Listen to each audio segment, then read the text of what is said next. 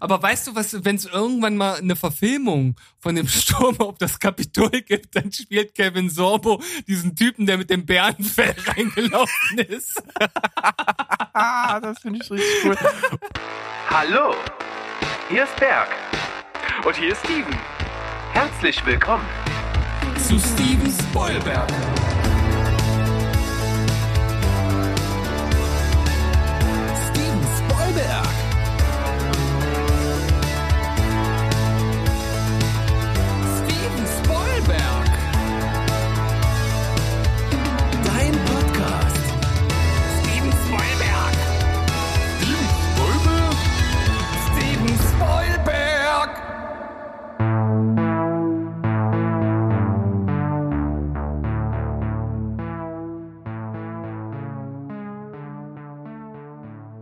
Heidi ho, liebe Mitmenschen da draußen, ihr seid wieder am Start bei eurem Lieblingsfilm- und Serienpodcast. Steven Spoilberg und natürlich am Start ist der Steven. Moin.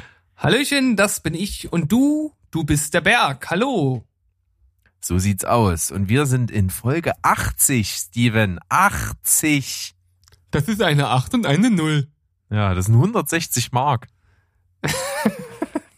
Für, für die etwas Älteren unter euch, ne, nochmal eine kleine Anspielung auf die guten alten D-Mark-Zeiten. Ja. Weißt du den Umrechnungskurs noch? Den exakten oder wie? Hm? Den exakten? Ähm, 2,15? Weiß nicht. Nein. Den ander, andersrum. Also wie, wie, wie viel, wie viel Euro ist eine, ist eine D-Mark? Nee, wie war, jetzt bin, jetzt bin ich verwirrt. Na, 5 bin ich- Euro waren rund 10 Mark, oder nicht? Nee, Ja, umgekehrt? rund, ja, rund, aber Ach so, ja, und dann, ja, das, äh, warte ich, ich weiß es nämlich nicht mehr. Berg, wir machen uns hier gerade zum, zum Lachhorst der Nation. Naja, auf die vierte Kommastelle wis- wissen das die wenigsten, glaube ich, noch. Also von daher ist das schon in Ordnung. Ja, aber wir haben doch noch nicht mal die erste Nachkommastelle rausgefunden. Ja, das, das ist richtig. Das ist richtig. Äh, Guckst du gerade nach? ja, ja, ja. Ach doch, hatte ich es doch noch richtig im Kopf. Also ein Euro ist 1,95583 D-Mark. Ah, ja. 1,95583. Doch, jetzt, jetzt kommt's zurück. Es ist irgendwo da im Gedächtnis. Ich brauche bloß diese Droge aus dem Film ohne Limit. Da hätte ich es jetzt gewusst. Ja, äh, die, die gibt's ja aber leider nicht, lieber Berg. Nee, oder oder, das- oder das- verschweigst du mir was? Nee, da, da würde ich hier nicht mit dir sprechen. Äh. da, da hätte ich schon irgendwas Abgefahrenes gemacht. der, und, ja, oder du hättest das Geld genu- genutzt, um dir irgendwie auf den Kanaren eine Insel äh, oder so zu kaufen. Genau, und da hätte ich dann irgendwie ein Luxusfestival veranstaltet mit Promis. ja, dass das dann vollkommen in die Hose geht und darüber wird dann eine Dokumentation gemacht. Ja, auf jeden Fall. Wir sind, wir sind die, die Meister der, der Teaser. Ja, das, wir hatten es ja schon letzte Woche Donnerstag in unserer CCC-Folge. Und äh, da hatten wir die Doku übers Fire Festival schon angesprochen. Und die kommt ja jetzt kommenden Donnerstag in unserem Watchlist-Spezial mit Mo und Sandro.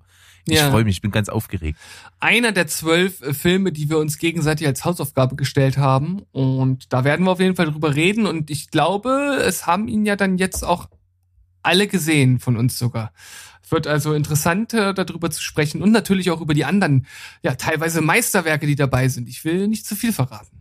Ja, aber ich verrate ein was, weil ich habe eine lustige Anekdote dazu. Na. Äh, wir haben mit dabei als äh, wir wir beide haben den Film schon gesehen, wir hatten den auch schon besprochen und zwar in einer Folge, in der wir die zehn Geheimtipps drin hatten.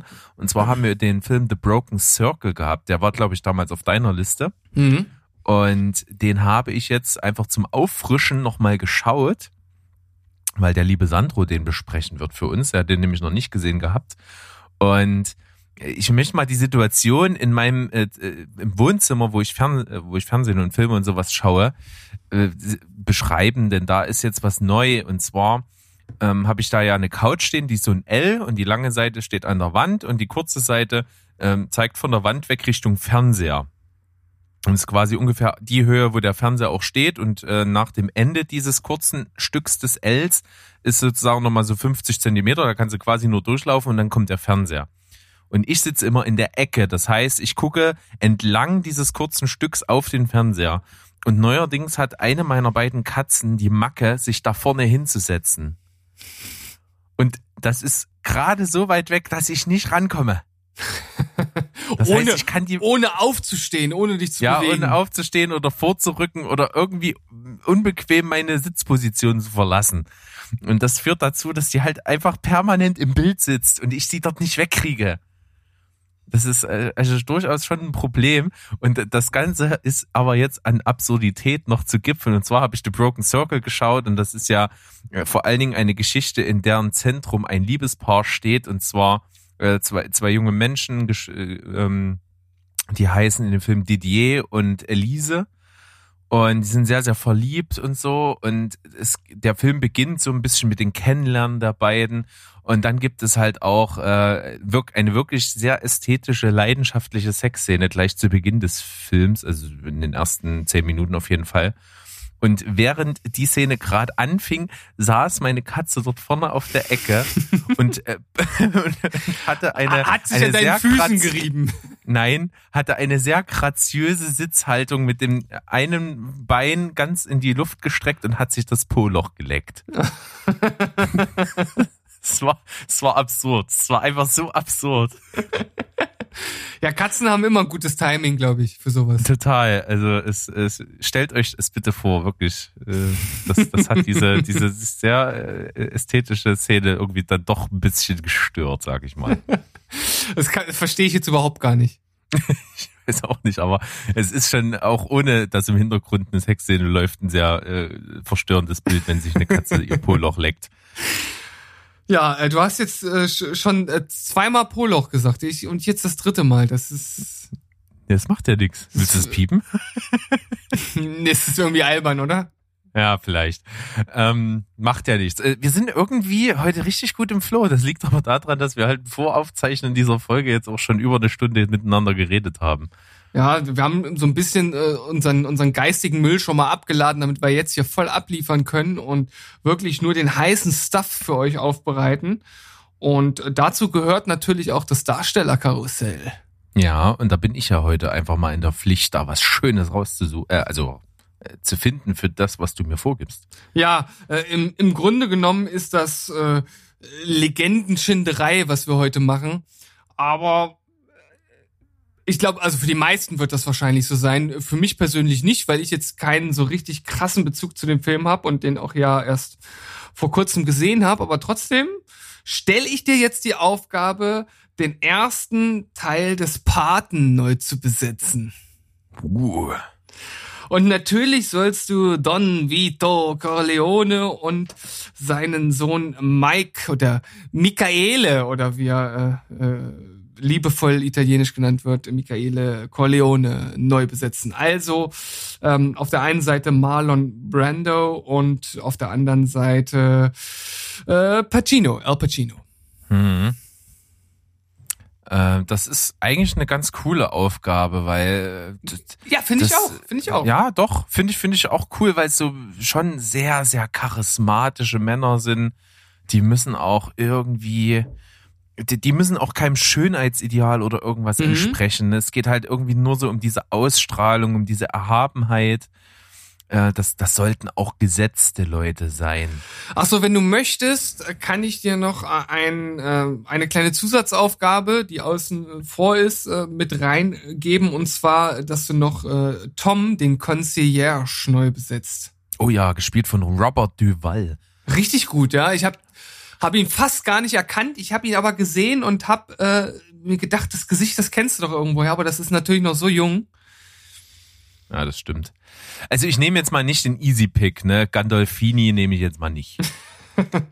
Obwohl der natürlich schon eine ganz schöne Bank dafür wäre. Ähm, ich will aber trotzdem irgendwas, also ich nehme jetzt auch nicht D'Onofrio. Nee, D'Onofrio passt da auch nicht ganz so gut, nee. Trotz, dass er bei Wilson Fisk auch so ein Oberhaupt äh, eines familienähnlichen Clans ist, äh, haut das nicht ganz so hin. Oh, aber also D'Onofrio noch ein bisschen älter. Ich meine, der ist ja auch schon ziemlich alt, ne? Also vielleicht noch nicht Marlon Brando alt, oder? Nee, glaub Nee, ich, noch nicht, Noch noch nicht nicht. ganz. Ich schätze mal so zehn Jahre fehlen da noch, aber könnte ich mir tatsächlich ganz gut vorstellen. Ich habe übrigens auch ähm, ein paar gefunden. Also, Ja. Also ich könnte mir für Michael Corleone, gespielt von Al Pacino, habe ich eigentlich eine Idee, die mir ganz gut gefällt. Und zwar äh, David Tennant. Alter Schwede, das ist nicht schlecht. Das finde ich gut. Ja. Der, der gefällt mir da echt gut.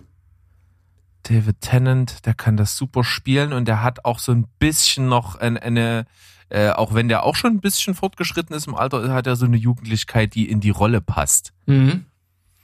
Ähm, Ah ja, das, also da, also mit dem hast du auf jeden Fall schon mal richtig gut vorgelegt. Muss ich dir jetzt äh, Mhm. schon mal zugestehen. sehr schön. Und jetzt muss ich natürlich gucken, beim Paten, Don Vito Corleone, das heißt Marlon Brando, der hat dieses Bild natürlich ein für alle Mal geprägt. Das ist schon äh, wahnsinnig, wie der in diesem Film als, auch wenn er in den Szenen, wo er nicht ist, wie, wie, wie er seine Aura und seine Macht und seine Autorität in jeder Szene irgendwie mitschwebt. Das ist schon echt. Aber man muss schon besonders. sagen, er ist ein echt cooler Typ, ne? Also, ich meine, Ja. er, er, er, ist, er ist ein Gangsterboss, ne? Und er gi- gibt halt Anweisungen für nicht tolle Sachen. Das kann man natürlich irgendwie nicht schön finden, aber trotzdem ist es einfach voll der coole Typ. Ja, auf jeden Fall. Richtig gut. Die Auftaktszene ist wahnsinnig berühmt und dafür ist er auch wirklich. Da hat er schon was geschaffen. Ja. Äh, Der spielt übrigens äh, äh, so eine, so eine fast Parodie auf seine Patenrolle nochmal in einem anderen Film. Und zwar spielt er der bei Freshman heißt der Film, spielt Mhm. er auch im Grunde genommen auch nochmal so einen Paten äh, und sich selbst da. Ein bisschen, ein bisschen komödiantischer ist der Film schon, weil der auch so ein Augenzwinkern hat, aber es ist quasi eigentlich nochmal die Rolle. Hm. Das ist ganz witzig. Was übrigens auch ganz, ganz lustig ist, ich weiß nicht, äh, kennst du diese, diesen Persiflage-Film Mafia? Der ist so im, Äh, eine Nudel macht noch lange keine Spaghetti. Nee, was äh, Ich- also ich- ähnlich. ist der komische Beititel. ja, das stimmt. Das ist ja so ein bisschen im, im Stile von der nackten Kanone, nur bei weitem nicht qualitativ so gut. Aber da gibt's äh, eine Szene und das ist halt lustig, weil diese Szene, die ist mir aus diesem Film irgendwie hängen geblieben und jetzt kann ich die einordnen, weil die praktisch äh, den Paten hier persifliert und zwar, wo sich äh, Don Corleone umdreht und diese ähm, diese äh, Orangenspalte im Mund hat.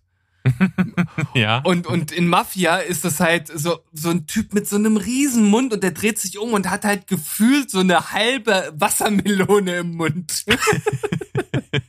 Ja, das ist, das ist dann gut, äh, das zu überspitzen. Das ist an der Stelle zwar einfach, aber sehr wirkungsvoll. ja. Das glaube ich. Ah, ist das schwer, den zu ersetzen, wenn man jetzt wirklich mal so drüber nachdenkt. Ähm, es muss ja auch irgend so was sein, was so richtig Autorität ausstrahlt. Ja. Boah, ich könnte. Ey, ganz ehrlich, wir haben es oft als Scherz gesagt und hier fehlt wirklich nur die Körpergröße, aber Danny DeVito, also Der könnte das wahrscheinlich. ich glaube wirklich, hier fehlt nur die Körpergröße, weil das fehlt, weil das macht ihn ja auch auf eine gewisse Art und Weise so imposant. Hm. Doch, doch, finde ich auch nicht schlecht. Stimmt schon. Also, gib ihm mal, gib ihm mal noch ein paar Jahre mehr als jetzt, obwohl er auch schon, glaube ich, fast passt. Ich könnte mir Ray, Ray Fiennes ganz geil vorstellen. Mhm. Ja, ist natürlich, ist natürlich ein super Schauspieler. Ah, Hab ich denn jetzt so im Part? Ich bin, im ich bin noch nicht ganz Hm. zufrieden damit. Äh, möchtest du, dass ich dir schon mal, also ich habe drei Leute und den ersten, den ich gefunden habe, da weiß ich mittlerweile nicht mehr so ganz genau. Ähm, soll ich den mal nennen? Ja, mach das mal. Und klingt vielleicht auf dem ersten Hinhörer auch ein bisschen, ein bisschen absurd vielleicht, aber wenn man sich das dann wirklich mal so vorstellt, könnte das funktionieren. Und zwar Billy Bob Thornton. Mhm. Bin ich ganz kurz mal in meinen Überlegungen drüber gegangen. Ja. Aber ich habe noch zwei gefunden, die ich noch besser Aber finde. ganz wichtig, äh, das ist auch ein cooler Funfact, der mir letztens aufgefallen ist, als ich nochmal tatsächlich Liebe gesehen habe. Es gibt äh, wenig Schauspieler, bei denen ich akzeptiere, dass sie mehrere Synchronstimmen haben. Und Billy Bob Thornton gehört dazu. Und Ja. äh, dann quasi als Pate müsste er die haben, die er bei tatsächlich Liebe hat. Da ist es dann durchaus so eine, so eine wirklich eine seriöse, gesetzte Stimme. Mhm. Und sonst hat er ja die Stimme von Darkwing Duck. ja, das würde natürlich nicht so gut funktionieren als Wenig, Part. wenig. Na, oder oder äh, wir, wir nehmen einfach äh, Santiago Ziesma. Das wird dann, dann wird's schwierig. Dann kann man das Ganze nicht mehr so richtig einordnen und ernst nehmen. Äh, ich, ich bin immer noch so ein bisschen am Hadern. Ich bin so, ich glaube, es gibt irgendwo die, den richtig guten Pick, Ja. aber ich komme nicht drauf gerade. Hast du denn eine Idee für Tom? ach so, da habe ich noch gar nicht drüber nachgedacht. Tom, aufstrebender Anwalt, äh, Typ, ja, der ist, der ist halt so, so, also ich, ich will nicht sagen emotionslos, aber der ist halt so total abgeklärt und sachlich, ist halt ein Mhm. Anwalt, ne? Der, der hat das auch echt super gut gemacht, muss ich sagen. Ja. Also hier war so mein Gedankengang, okay, ist natürlich schon ein etwas älterer Film und vielleicht guckst du mal nach Schauspielern so irgendwie aus, naja, aus dieser Generation oder vielleicht auch davor. Und äh, ich bin dann gestoßen auf den, äh, ja, so jungen beziehungsweise mittelalten Henry Fonda. Ja. Kauf ich, kauf ich. Äh, Ist echt gut, ja. Jetzt habe ich was. Na, Ich, komm, ich, jetzt Für einen Paten. verblüff mich. Don Vito Corleone, Christopher Walken. Oh, ja, oh, ich weiß, oh, das ist irgendwas. Irgendwas, schrei, irgendwas schreit in mir ja und irgendwas sagt, ah, irgendwie. Mag das. Ah, das ist, Das gefällt mir gut. das ist echt interessant, ja. Also ich, ich finde, ah, Aber nee, weißt das du, bei, bei, bei ihm fehlt mir auch ein bisschen die Körperlichkeit. Er ist halt irgendwie so ein Klappergerüst. ja, na gut, äh, es es stimmt schon. Es ist äh, keine physische Erscheinung. Also er ist, ich, ich nehme ihn, also so einen wohlgenährten Italiener nehme ich ihn halt nicht ab. nee, schwierig. Ähm, und auch äh, das Witzige ist, der Pate hat ja dann auch später so menschliche Szenen, wo er wie, wie der liebe Opi rüberkommt. Ja, ja, das auch so gleichzeitig. Das ist total äh, ambivalent, die Figur. Also wahnsinnig gut geschrieben, wahnsinnig gut gespielt, super gecastet. Kann man nicht meckern. Ne? Soll ich dir den zweiten von meinen nennen? Äh, kannst du gleich machen. Äh, mir fällt gerade ein, eine, sag ich mal, gehen wir mal ein paar Jahre zurück. Fände ich für den Anwalt, glaube ich, ähm, Willem Dafoe gar nicht schlecht. Willem! Nee, Das war Willem. falsch. Willem. Ja, eine jüngere Version von ihm. Finde ich, finde ich gut. Jetzt ist er auf jeden Fall zu alt dafür und für einen Paten passt er auch nicht dazu, ist er zu hager. Aber für den Anwalt äh, finde ich den ganz gut. Ist ja eh aus der, außer der Reihe, deswegen Ja. äh, nehme ich mir das jetzt raus, das ist einfach eiskalt zu nehmen. Ja, aber ich, ich bin eigentlich, ich, also ich bin mit mir selber sehr zufrieden, auch wenn ich jetzt nicht ganz so äh, die hohe Punktzahl bei dir abräume, aber was Besseres fällt mir auch gerade nicht ein tatsächlich. Also dann, dann Was lock mal noch? deine, lock mal deine drei Leute ein. Dann, Ja, also ich nehme äh, einen jüngeren Willem Dafoe als äh, Tom Hagen, ja. dann nehme ich David Tennant als Michael Corleone und Mhm. als Don Vito Corleone nehme ich Christopher Walken. Ja, also, ja, Christopher Walken so zusammen mit David Tennant. Ja. Okay, also ich habe schon gesagt, David Tennant finde ich eine wirklich gute Wahl. Den würde ich auch äh, gerade nachdem er ja auch ähm, den den Bösewicht bei bei Jessica Jones gespielt hat, der ja auch irgendwie, ich sag mal so viele Seiten gezeigt hat und äh, hier hat man ja auch so so eine Wandlung von von einem Menschen, äh, der man beiwohnen darf. Also das nehme ich ihm voll ab. Also das da bist du für mich richtig gut dabei. Also mindestens eine 9, vielleicht sogar eine 9,5. Das ist nah am Optimum, würde ich fast behaupten. Ja, Das ist richtig, kam auch irgendwie aus der Kalten. Ich weiß nicht ganz woher. Richtig gut. Ja, ähm, so sehr ich Christopher Walken mag als Paten, fehlt mir ein bisschen was. Ich glaube, er kann durch seine schauspielerische Qualität dort einiges wettmachen. Bin ich mir Weißt sicher. du, wenn ich wenn ich's optisch und körperlich total zutraue, aber schauspielerisch nicht, Na? ist Ron Perlman. Aber der könnte uns vielleicht überraschen. Könnte, aber seine Karriere ist schon sehr lang und bisher hat das noch nicht. Hm. Wie wär's mit Mickey Rourke?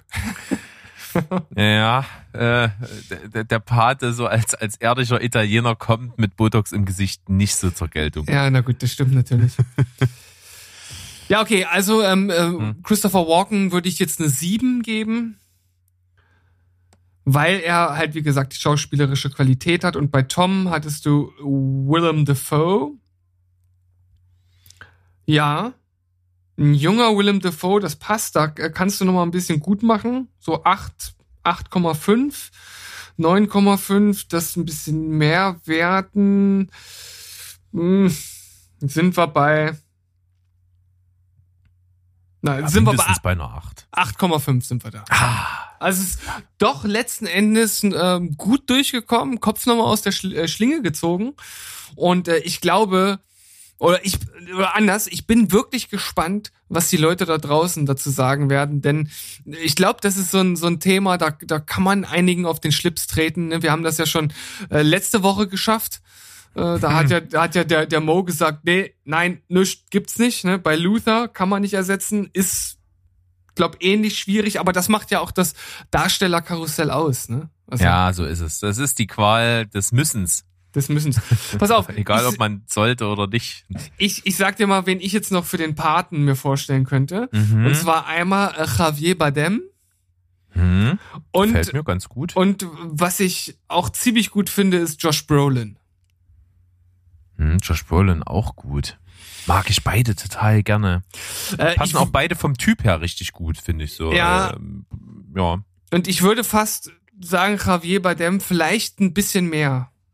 Ja, der ist natürlich auch einfach, ähm, der, äh, auch wenn es keine italienische ist, der bringt eine Ethnie mit. Ja, ja. So, Also das was- was Südländische, der ne? Josh, ja, genau. Was Josh Brolin ja definitiv nicht hat, das ist ja so, so ein richtiger äh, White, White Army.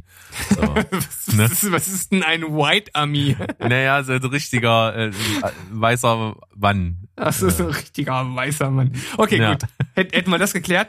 Ähm, Ja. Ich habe für, für, für Mike habe ich äh, erste Eingebung war äh, Patrick Wilson. Da war ich dann aber nicht so ganz zufrieden. Vor allem hatte ich dann die Idee Christian Bale. Hm? Ja, der kann sowas. Gerade so einen wandelbaren Charakter. Ja, der hat halt, ich auch. hat halt auch dieses, äh, ich finde, der hat ein gutes Gesicht dafür. Das hat Patrick Wilson vielleicht nicht so ganz. Hm. Glaube ich. Aber Patrick Wilson finde ich auch nicht schlecht. Also, Ja. Da, da hätte ich jetzt auch nicht viel gegen gesagt. Und ich habe es ja schon ein bisschen angeteasert und ich will auch nicht zu viel jetzt schon da, äh, über den Film an sich sprechen. Ähm, aber ich habe dir ja gesagt, ich finde den auch richtig, richtig gut und das ist jetzt auch keine große Überraschung, obwohl ich mich so lange dagegen gesträubt habe. Trotzdem finde ich, ähm, dass es ein paar äh, Stellen gibt, wo man inszenatorisch hätte etwas verbessern können. Und falls irgendein verrückter Hund aus Amerika es wirklich wagen sollte, da mal ein Remake draus zu machen, dann könnte man ja hier unsere unser Darstellerkarussell berücksichtigen und genau diese Probleme, die oder vermeintlichen Probleme für mich, äh, die ich dann in der nächsten Folge einsprechen werde, ausmerzen. Ja.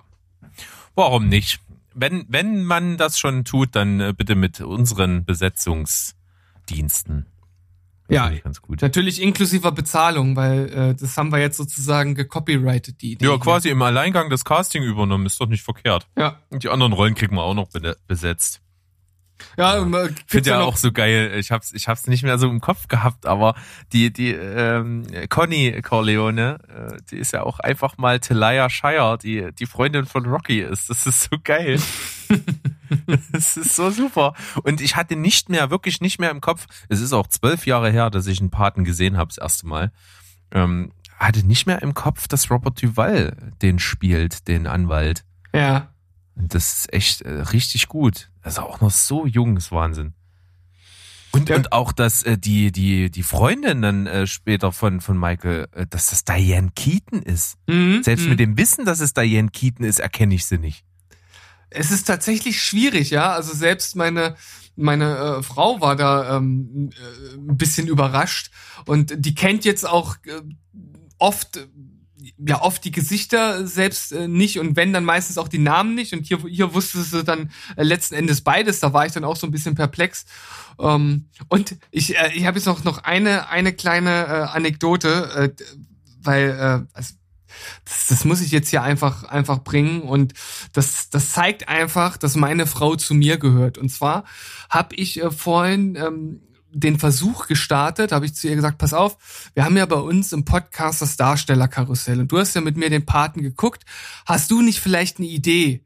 Für, äh, für die neue Besetzung. Sie so, ja, ich kann mir doch keine Schauspieler äh, merken, geschweige denn jetzt aus dem Kopf mir hier irgendwas raussaugen und äh, kannst du vergessen, fällt mir nichts zu ein. Ist sie weggegangen. Eine Minute später kam sie wieder und hat gesagt, doch, jetzt ist mir was eingefallen. Deine Mutter. Ah, sehr gut. Sehr gut. Ah, liebe Grüße. Oh, Richtig gut, ja. richtig gut, ja. Da, da habe ich, nur da hab ich nur gedacht, jawohl, du gehörst zu mir. Oh, oh, oh. Ja, den, den, den musstest du aber auch wie ein Mann einstecken. Das, das geht nicht anders. Sehr gut. Okay, Ah, No sexual offense. Nein. Ähm, mit, mit den äh, weisen Worten würde ich sagen, machen wir erstmal eine kleine Pause und dann schauen wir mal, was wir noch so im Köcher haben. ja, so machen wir's. Bis gleich.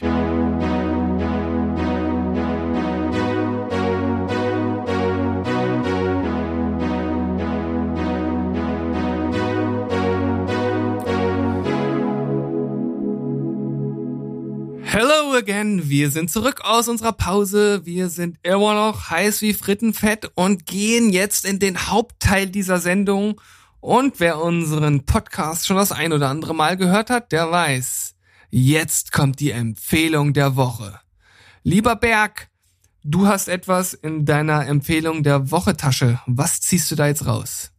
Ich ziehe einen Film raus, den ich schon eine Weile mal sehen wollte und das im Grunde genommen nur aufgrund des Covers. Mhm. Also ich bin auf den Film nur aufmerksam geworden, weil das Cover sofort irgendwie was in mir ausgelöst hat. Und zwar aus zwei Gründen. Zum einen besteht das Cover nur aus einem Gesicht in Nahaufnahme. Und zum anderen ist dieses Gesicht Haley Bennett. Und Haley Bennett kenne ich nur aus einem meiner absoluten Lieblingsromantischen Komödien mit Hugh Grant aus ähm, Mitten ins Herz, ein Song für dich.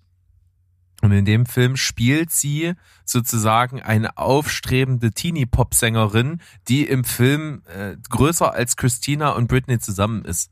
Also die spielt halt wirklich so eine richtige Klischee äh, Teenie-Pop-Göre, die auf der Bühne steht, äh, knappe Outfits anhat und äh, ja, äh, über, Liebe und äh, Trennung und sowas singt und halt alles nur klischee-mäßig. Und die spielt hier die Hauptrolle und zwar ist es der Film Swallow. Und äh, der, der zweite Aspekt, der mich da so äh, aufmerken lassen äh, gelassen hat, auf, ach, ich versuch's erst gar nicht. Ich habe aufgemerkt. so. Und äh, das ist auch in so einer komischen Farbgebung, diese Nahaufnahme von ihrem Gesicht. Also du siehst sie, sie hat irgendwie blonde Haare, so, so, ein, so einen ganz kurzen äh, Bob-Schnitt. Äh, nee, Bob ist es nicht, werden jetzt irgendwelche Frauen sagen, das ist doch kein Bob, aber ich habe ja auch keine Ahnung. Ist egal. Auf jeden Ja, Fall was, so was, in hat, so, was, hat, was, hat ein, was hat ein Wintersport damit zu tun? ja. Okay, das war wirklich schlecht, Sieben. Das war wirklich, ja, tut mir Ja. leid. Ich, ich das raus. Ist, auf jeden Fall so, so leicht rosa. So, so, hat irgendwie so eine ganz eigene Stimmung. Und tatsächlich habe ich jetzt endlich den Film geschaut und die Stimmung zieht sich wirklich durch den Film. Das ist so ganz besonders von der Optik her. Es geht eigentlich im Grunde genommen nur um den Film. Sie ist äh, eine Hausfrau, äh, kommt anscheinend nicht so aus besonders guten Verhältnissen, ihr Mann dafür aber sehr, der also irgendwie jüngster Geschäftsführer in der Firma von seinem Vater da gerade wird und die sind dauernd im internationalen Gesprächen und so und der ist halt super wichtig. Und sie ist im Prinzip nur das Heimchen zu Hause und wird im Grunde genommen auch ständig klein gehalten und dieses Haus ist so ein richtiges Designerhaus und das ist quasi der absolute goldene Käfig für sie, weil sie versucht einfach nur perfekt zu sein, die perfekte Hausfrau, die alles super macht und so und wird ständig klein gehalten von ihm und im Prinzip auch dauernd von allen ignoriert. Also niemand interessiert sich eigentlich für sie, inklusive ihr Mann. Ähm, Nur so pseudomäßig wird sie wie so ein, ja, wie so ein Ausgehäffchen immer nur vorgeführt, sieht halt hübsch aus und so, darf aber nicht sagen und von sich erzählen. Und irgendwann innerhalb dieses Kreislaufes des immer wieder zurückgestoßen werdens entwickelt sie das Pika-Syndrom. Und das Pika-Syndrom ist eine Essstörung, bei der die Leidenden daran ähm, Dinge essen. Einfach alles Mögliche. Äh, Reißzwecken, Murmeln, Steine, Erde, spitze Gegenstände, sowas. Und davon handelt dieser Film. Okay, das klingt abgefahren. Ist mega gut. Also hat mich sehr überrascht. Ich dachte schon irgendwie, das sieht alles cool aus, wird mir schon gefallen. Es hat mich aber trotzdem noch mal ein ganzes Stück mehr überrascht, weil ich es einfach sehr toll fand. A trägt gro großen Teil des Films sie alleine. Haley Bennett ist wirklich absolut grandios, wahnsinnig gut geschauspielert. Z zweitens hat der Film halt eine total tolle Ästhetik, sowohl in der Atmosphäre, also wie man so ein ekelhaftes Thema eigentlich, dass die halt komische Sachen isst, so, so unglaublich ästhetisch rüberbringen kann, finde ich toll. Und das ist, ist im Grunde genommen ist es ein Design-Porno, der Film. Also das ist halt äh, hauptsächlich in diesem Haus und da ist alles so symmetrisch ausgerichtet und in Komplementärkontrastfarben und so. Also es gibt halt so, so ein Beispiel, da gibt es so eine Szene, da sitzt sie in einem blauen Flanellschlafanzug auf einer roten Couch und im Hintergrund stehen zwei grüne Stühle. Das sieht halt so geil aus. Und das ist den ganzen Film über diese Ästhetik und ist atmosphärisch, hat mir absolut gut gefallen. Kann ich total empfehlen. Swallow mit Haley Bennett, äh, 8,5 von 10. Okay, das kommt auf jeden Fall aus der kalten für mich. Habe ich jetzt überhaupt nicht mit gerechnet, habe den Film auch nicht auf dem Radar gehabt. Aber das klingt auf jeden Fall sehr interessant. Ja. Cool, cool. Ähm, ist quasi so ein bisschen wie Vivarium, bloß eben nicht so verstörend. Und das war ja das, was dir an Vivarium nicht ganz so gefallen hat, dass der halt so total weirde Züge annimmt. Mhm. Und das hast du hier halt hier nicht. Aber das ist ein ähnlich, ähnlich optisch einzigartig wie Vivarium. Und äh, aber halt komplett in der Realität verhaftet. Also da ist nichts Übersinnliches oder irgendwas. Es ist halt wirklich, es geht um diese psychische Krankheit. So, mhm. Das ist halt okay. echt richtig gut. Schöne Empfehlung hast du mitgebracht. Hast du super gemacht, lieber Berg. Danke dafür. Gerne. Ich habe an dieser Stelle ein Novum zu verkünden. Es wird nämlich keine Empfehlung äh, dieser Woche geben, sondern eine Nicht-Empfehlung. Oh, auch mal also, gut. Ja, weil ich dachte mir, ähm, alles, was jetzt äh, richtig gut war, das kommt in unserer Special-Folge, das will ich hier nicht spoilen. Und deswegen nehme ich jetzt diesen Film von dem ich ehrlich gesagt auch nicht viel erwartet habe, weil die Kritiken halt so schlecht waren. Aber ich dachte mir, keine Ahnung, also Versuch macht klug, einfach mal probieren und schauen. Vielleicht sind ja ein paar Gags dabei, die gut sind, aber er war wirklich nicht gut. Ich habe äh, Death to 2020 geguckt ah. und also ich, ich muss sagen, ich finde die Grundidee finde ich wirklich gut und man hätte ein richtig geiles Gag-Feuerwerk draus machen können. Aber ich habe selten ein ein, ja, im Grunde genommen ist das ja wie so eine Art Episoden-Sketch-Film äh, gesehen, in dem so wenig Gags landen wie in diesem Film. Also da gibt's so viele Szenen und, und Lines, die einfach im Nix versanden. Ich so denke, wer, also das, das muss doch ein, ein guter Gagschreiber, der, der muss doch wissen, dass das nicht gut ist. Also das hat mich ziemlich frustriert zurückgelassen, weil, wie gesagt, das Konzept ist eigentlich ganz geil. Die haben also so eine, so eine Mischung aus äh, realer Berichterstattung oder Rückblick gekoppelt mit äh, Mockumentary-Style-Interviews von den ganzen Schauspielern, die hier äh, mitmachen.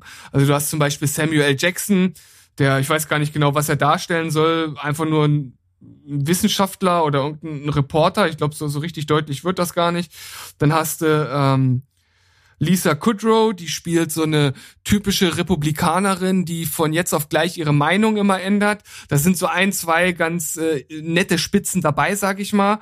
Dann ist äh, Christine Milotti dabei oder, Miliotti, ähm, die so eine, äh, ich, ich sag mal so eine typische Oberklassen ähm, äh, gut betuchte Hausfrau irgendwie äh, spielt, die halt so. Ach, das kann ich dir aber total gut abkaufen. Das kann ich mir super vorstellen mit der Beschreibung des Profi Rollenprofils. Ja, sie, sie macht auch den, den Typ, spielt sie halt gut, diesen, diesen Typ dieser, dieser, dieser, ja, dieser Mittelschichtenhausfrau. Nur die Gags sind halt auch hier so, so mittelmäßig bis schlecht. Dann haben wir äh, Kumail Nanjiani, das ist ja auch so Ja, ein. Hm. ein Gesicht, das man schon mal gesehen hat. Er spielt hier so einen Silicon Valley Tech-Typen. Äh, da, ist das ein Klischee, ey. ja, ja, okay, aber gut. Gut, das, das passt natürlich irgendwie auch so ein bisschen zum, zum Film, der sowas ja ähm, be bewusst, glaube ich, äh, auch gemacht hat. Ähm, ist auch ziemlich schlecht, was die Gags anbelangt. Genauso wie bei Joe Carey, der so ein, ähm, das ist der aus, aus Stranger Things, aus der. Wann kommt der dazu? Ne, der ist eigentlich von Anfang an dabei. Ähm, äh, wen spielt denn der da, wie, ich weiß gar nicht, wie der, wie der da heißt, den er da spielt. Habe ich schon verdrängt. Ähm, naja, ist ja auch Wurst, der spielt halt so ein, so ein, so ein YouTuber, der, ähm, der da halt auch mit in den in diese Rückblicke mit eingebaut ist und da kommt auch wenig rüber. Dann äh, Tracy Ullman, die hat eine ganz coole Rolle und zwar wollten die da so eine Durchschnittsbürgerin mit einbauen und äh, da haben sie die halt irgendwie so so genommen und die spielt halt so so ein bisschen ein bisschen so White Trash mäßig, also ziemlich unterbelichtet und die hat tatsächlich ein paar ganz coole äh, Gags dabei und ähm, für mich das absolute Highlight ist ähm, wie, wie kann es auch anders sein, ist äh, Hugh Grant. Okay. Äh, Hugh Grant spielt einen äh, Historiker und ähm, der halt immer so äh, praktisch ja über das, was jetzt passiert ist, halt redet und das mit irgendwelchen historischen Ereignissen vergleicht oder das versucht einzuordnen. Und der haben halt so einen Running Gag, wo er dann halt immer irgendwelche ähm, Vorkommnisse äh, nennt, äh, wie zum Beispiel, ja, ach, das, das erinnert mich äh, an, an damals, als in, in Westeros die blauen Eisriesen und dann sagt halt so der Interviewer, ja, aber Sie, Sie wissen schon, dass das, äh, dass das eine Serie war. Also, nee, ich war, ich war doch dabei. Und so, also, also so, so total ernst. Und das kommt halt so ein paar Mal vor. Und das ist natürlich so als, als popkulturelle Anspielung ist das, ist das halt ganz, ganz gelungen. Und ja, dann gibt's noch so einen, der so einen Wissenschaftler macht ähm, und so eine andere ähm, schwarze Schauspielerin, die ich jetzt auch nicht so ganz einordnen kann, die spielt so eine Art Psychologin und die diese Rolle ist richtig schlecht geschrieben.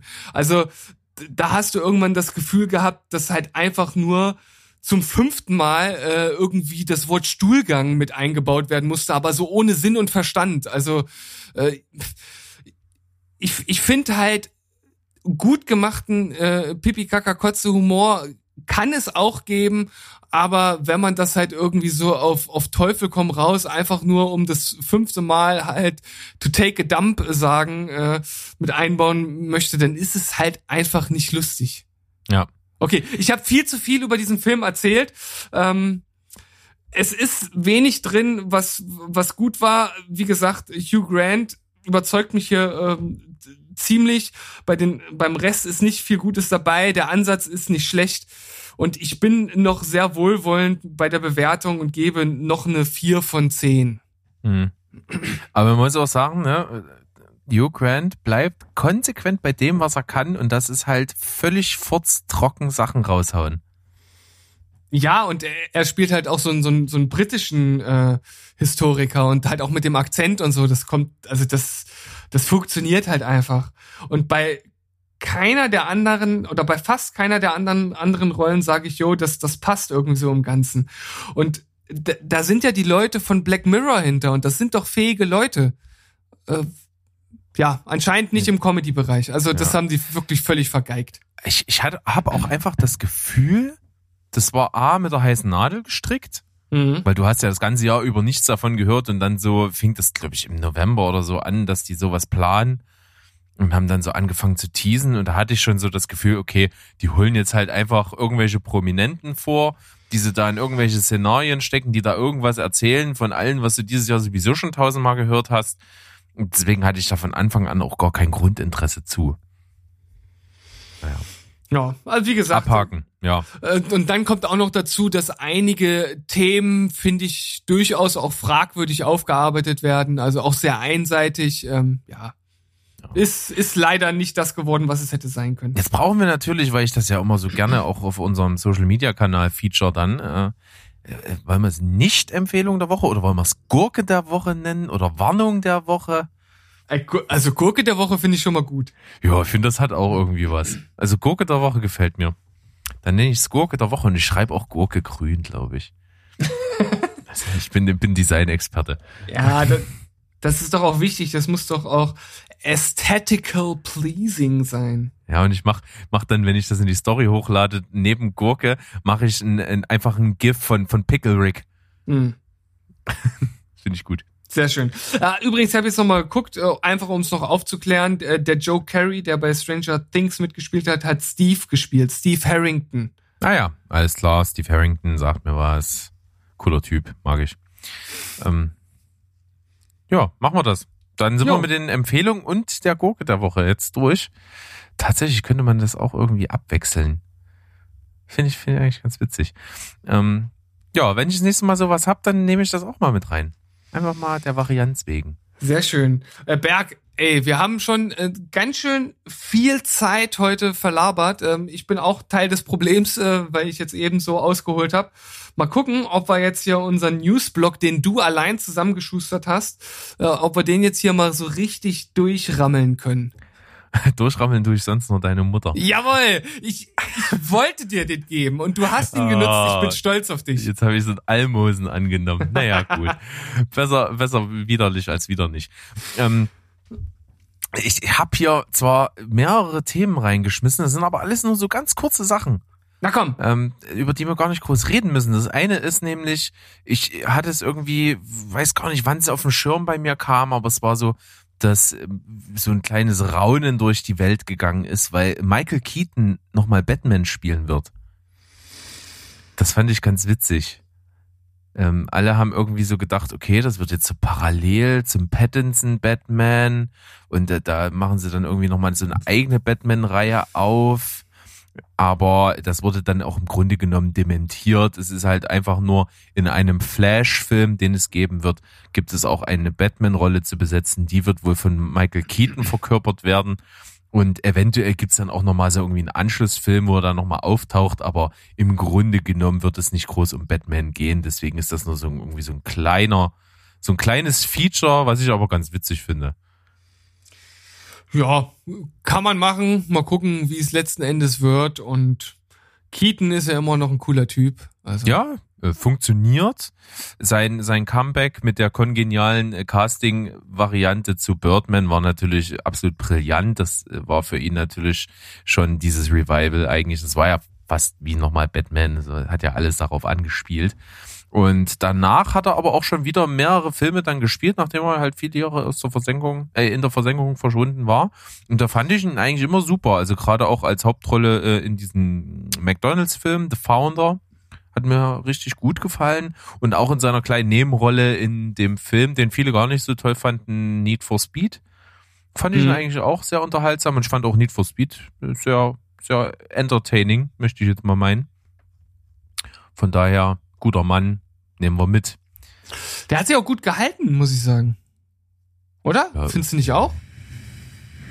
Also, Aber äh, da ist auch Botox im Spiel, ne? Äh, Ja. Wo, Oder, wo Fer denn, oder wo denn nicht, wo, Fer Ferkelsperma? wo denn nicht Berg? Also, das ist doch gleiche Voraussetzung für alle. Ja, ist möglich. Dann äh, tatsächlich habe ich nur, da, da gibt's noch nicht allzu viele Infos, aber ich fand es einfach mal ganz kurze Meldung wert. Es wird ein neuer Film von Darren Aronofsky kommen mit Jennifer Lawrence auch. Nee, Quatsch, bitte, was erzähle ich denn? Nur weil die auf dem Bild hier ist, sage ich Jennifer Lawrence. Natürlich nicht mit Jennifer Lawrence. Äh, die war in seinem letzten äh, Film Mother äh, vertreten, der ja auch schon ein ziemlich krasser Mindfuck war. Und sein nächstes Projekt ist bekannt und zwar wird es The Whale heißen und handelt von einem äh, 300 Kilo Typen, der sich zu Tode fressen will. Hm.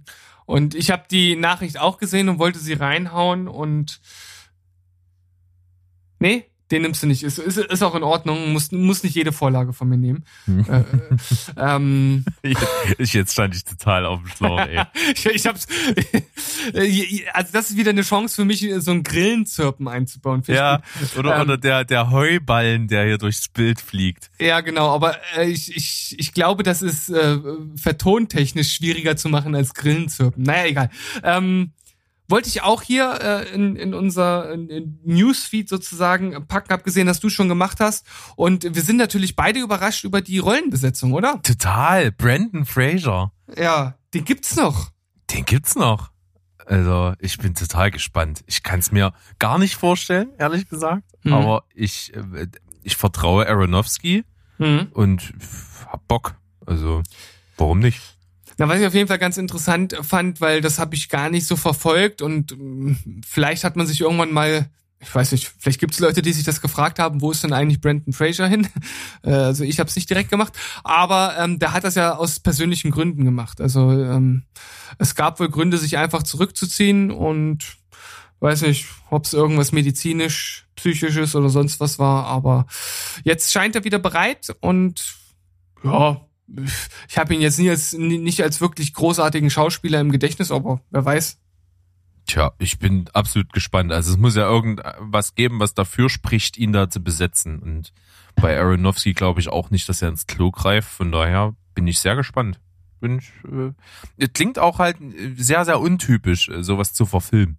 Und deswegen glaube ich auch einfach, dass das sehr besonders und äh, sehr typisch werden wird Richtung Aronofsky und Mindfuck und verstörend. Deswegen bin ich gespannt. Sehr gut. Zack, nächstes Thema. Ja, äh, ein absolutes Thema, wo ich gar nicht drüber reden möchte, weil ich es halt so bescheuert und absurd zugleich finde. Aber es gibt halt Pläne, dass man jetzt nach äh, dem Disney halt Star Wars jetzt ja schon fast bis zur Unkenntlichkeit ausschlachtet mit Spin-offs, mit Serien, mit weiß ich nicht was allen.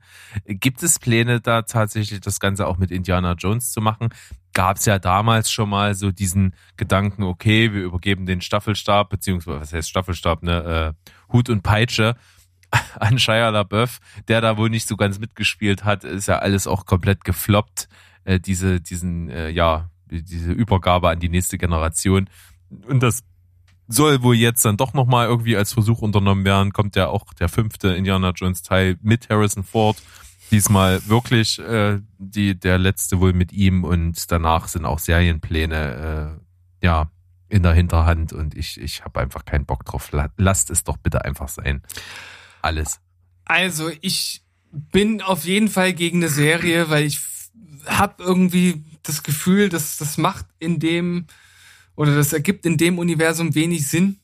Das ist doch auch gar nicht mehr zeitgemäß. Wen wen willst denn du mit so einem so einem Archäologen, der da irgendwie so Abenteuer erlebt, jetzt heutzutage gerade in einem Ofen vorholen?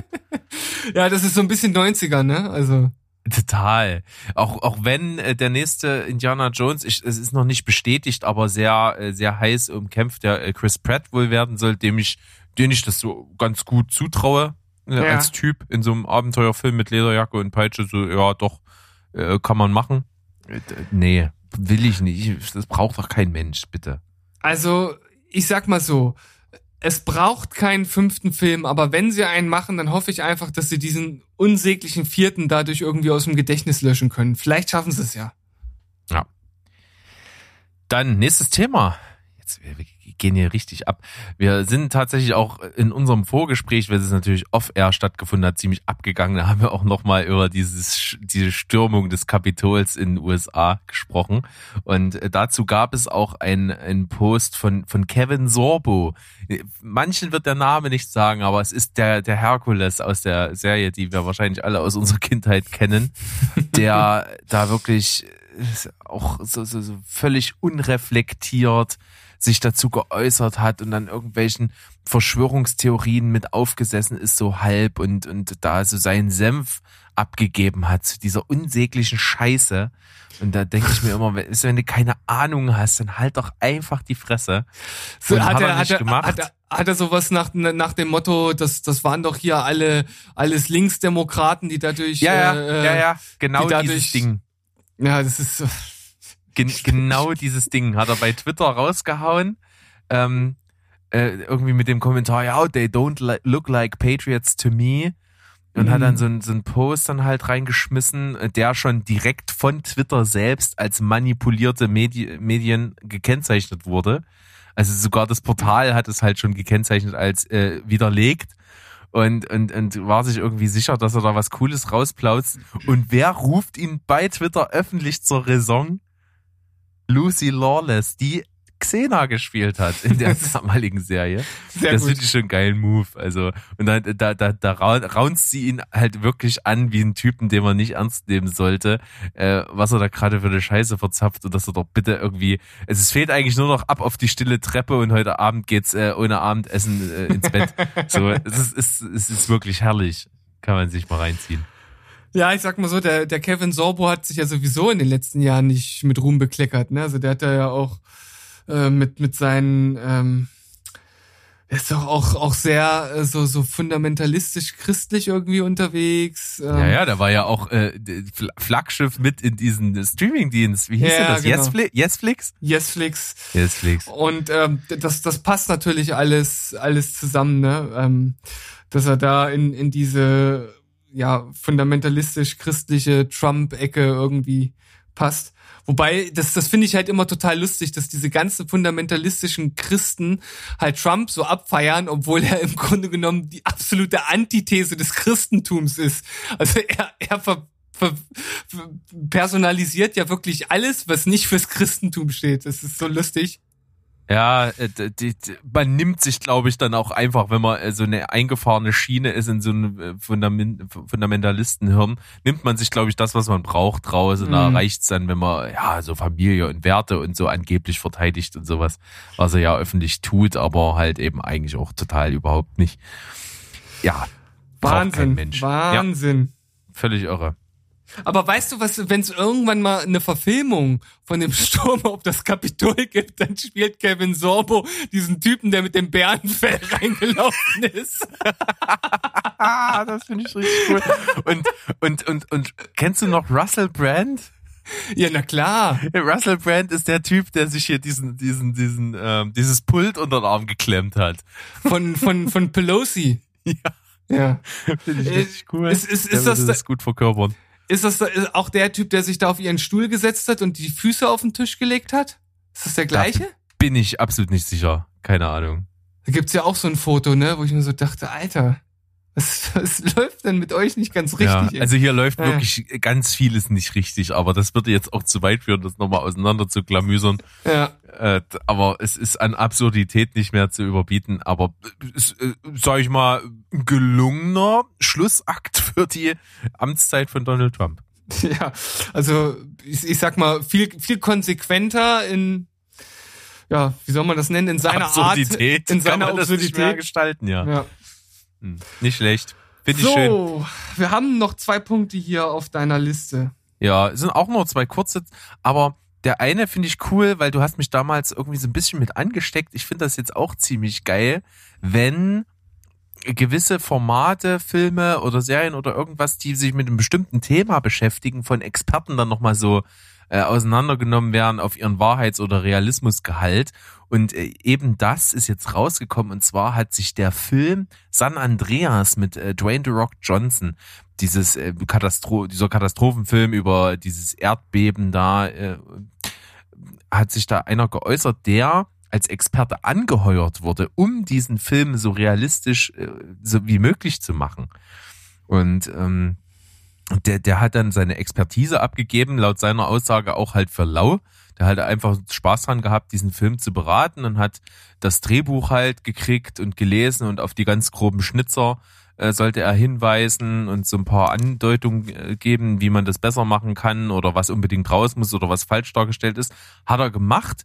Und äh, ja, das Studio hat sich natürlich dann einfach für die unterhaltsameren Varianten entschieden und ihn halt einfach größtenteils ignoriert und sich dann auch noch hingestellt. Äh, Also wahrscheinlich haben die das äh, Dwayne Johnson nicht gesagt. Das Studio hat ihm bestimmt bloß einfach nur mitgeteilt, ja, pass auf, wir haben hier einen Experten, der hat da drüber geguckt und so, das ist alles vollkommen IO, was wir hier machen.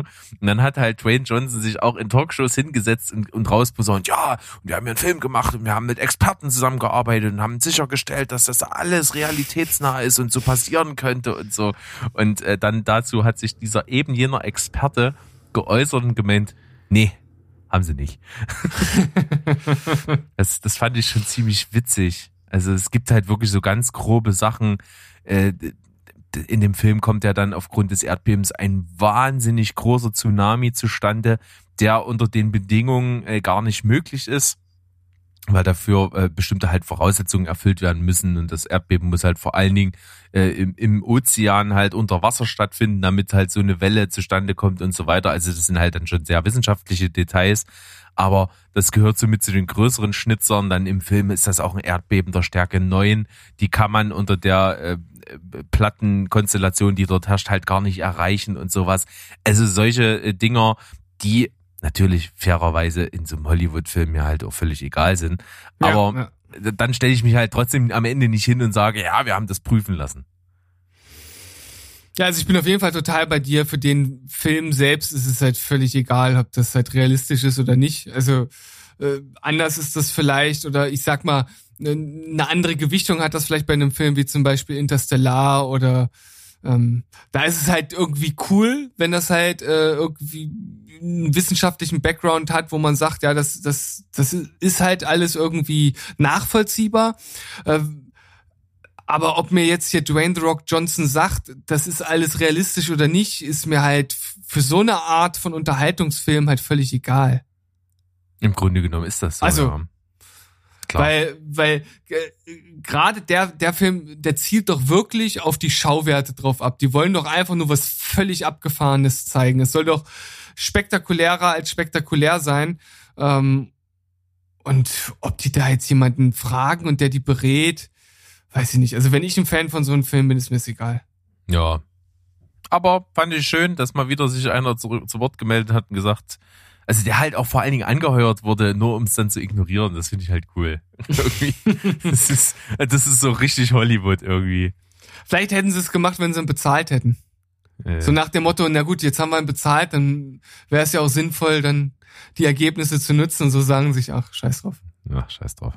So machen wir's.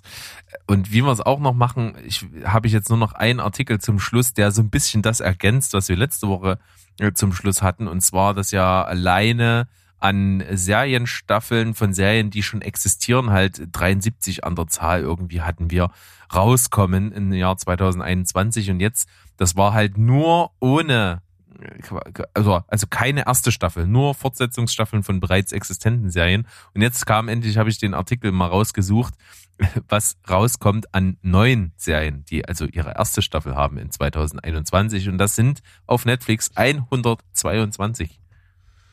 So wenig. Ich hätte mit mehr gerechnet. Das ist aber schon so absurd. Also, das sind natürlich zum Teil auch Formate aus anderen Ländern, die jetzt quasi eingebunden werden in Netflix, die es vielleicht auch schon gibt, in, in einer gewissen Art und Weise, aber die halt einfach zugekauft wurden und jetzt unter Netflix äh, veröffentlicht werden. Und und das ist natürlich nochmal der absolute Hinweis darauf, dass da halt nicht nur Qualität dabei sein kann, sondern dass es halt einfach wirklich auf Masse produziert wird und was halt funktioniert, funktioniert und was nicht, das fliegt raus. Also was ich total lustig finde, dadurch, dass diese Serien ja teilweise jetzt aus anderen Ländern eingekauft werden, sind die Titel halt teilweise sehr unaussagekräftig, manchmal sogar fast äh, etwas absurd lustig. Also zum Beispiel Kastanienmann?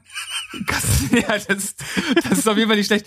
Dann äh, Cutler, Snubbercash, Fidelta oder Bombay Begums. Bombay ähm, Gebums? Bombay Gebums. Be Begums. Okay. Ähm, Kids, ähm, also Kids mit TZ hinten, ähm, alles so, so un, ohne Aussagekraft. Ist sehr, sehr spannend, sich das hier so anzugucken. Fatma, türkischer Thriller über Killerputzfrau. Das ist doch schon mal nicht schlecht. Ja, die Synopsen, die hier dazu stehen, die sind wirklich teilweise recht unterhaltsam. Das muss man schon sagen, ja. Aber trotzdem äh, wird ja auch das ein oder andere Gute dabei sein. Ich habe mich jetzt aber halt nicht so damit beschäftigt, dass ich bei jedem mal geguckt habe, was da so dahinter steht und wer da äh, spielt und weiß ich nicht, was alles. Also das sollte man einfach auf sich zukommen lassen. Aber die Tatsache auf jeden Fall finde ich sehr spannend und man muss auch sagen, okay, äh, es ist ja nicht schlecht, dass auch ausländische Formate hinzugewonnen werden. Das sind tatsächlich auch meistens noch die Serien, die nicht dieser typischen Netflix-Produktions-Schemata ähm, Schemata folgen, äh, wo man immer den gleichen Ablauf hat, den gleichen Look und das gleiche Feeling für die Staffeln, die da so rauskommen. Also da sind vielleicht auch nochmal Unterschiede dabei. Na, das hoffe ich doch. Das wäre zu wünschen. Ja. Was, was hier, was war das hier? Aber äh, Cutler zum Beispiel, eine isländische Fantasy-Serie. Ja. Ja, ist doch nicht, nicht schlecht. Manchmal Ein- kann man sich da auch nicht so viel drunter vorstellen, aber Ka Chaos mit K, schwarzhumorige Neuinterpretation der griechischen Mythologie. Hm, okay. Ja, also ich gehe jetzt einfach mal stark davon aus, dass da drunter auch bestimmt ein paar ganz äh, geile Serien dabei sind. Also, aber es ist natürlich so viel, weiß ich nicht. Also manchmal wünsche ich mir die Zeiten zurück, in dem die Auswahl deutlich geringer war, in dem es im Supermarkt nur zwei Marmeladensorten gab. Mhm. Ja, das gibt's manchmal. Das, Es ist aber auch, finde ich, total witzig, wenn ich mal reflektiere, wie wir beide mit diesem Podcast angefangen haben. Also so unsere, als wir das so überlegt haben, was machen wir, was besprechen wir, was nehmen wir so rein, war eigentlich so, waren wir sehr übereingekommen, naja gut, wir können sowieso nicht hier so das ganze äh, aktuelle Zeug machen, da kommen wir gar nicht so ran und so brandaktuell können wir das gar nicht besprechen und gucken und so. Das hat sich ja dann mittlerweile so entwickelt, dass wir halt doch schon immer einen sehr, sehr großen Anteil von dem, was halt gerade rauskommt, mit bei uns in der Sendung haben. Äh, nicht zuletzt durch den Telestammtisch natürlich auch, wo wir auch mal vorher rankommen, aber auch so sind wir ja an so Sachen, die im Trend liegen, ja schon relativ aktuell immer dran ja. aber haben halt eben trotzdem noch ein, ein für mich total cooles Spektrum von anderen Sachen, die auch schon länger zurückliegen oder die im Zusammenhang stehen, vielleicht mit anderen Sachen, die jetzt wieder aktuell werden und so. Deswegen finde ich die mittlerweile, wie sich das so eingepegelt hat bei dem Content, den wir hier so besprechen, finde ich das eigentlich ganz cool in der Mischung. Ja, und vor allem, wenn wir das jetzt noch mit unserem neuen Spezialformat, ja, den Spoil Vengers, ah, Name steht noch nicht ganz fest, ähm, wenn wir das da nochmal verbinden, ähm, da ist schon einiges dabei. Oh ja, an Vielfalt und das ist eine schöne Überleitung. Du bist Überleitungs-Steven heute, das ist richtig Ja. geil. Gerne. Ja, also am Donnerstag wird's richtig cool. Da sind wir wieder in unserer Vierer-Konstellation am Start mit dem lieben Sandro und dem lieben Mo.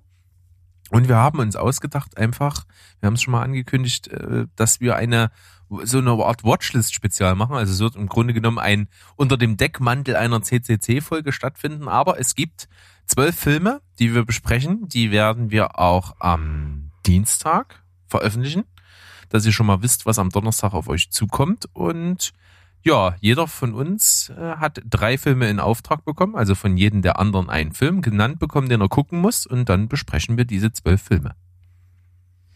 Und ich sag euch, da sind einige Kracher dabei. Unter anderem habt ihr es ja schon gehört, der Pate wird auf jeden Fall dabei sein. Und nicht nur der Pate 1, sondern vielleicht auch noch einer der anderen Teile.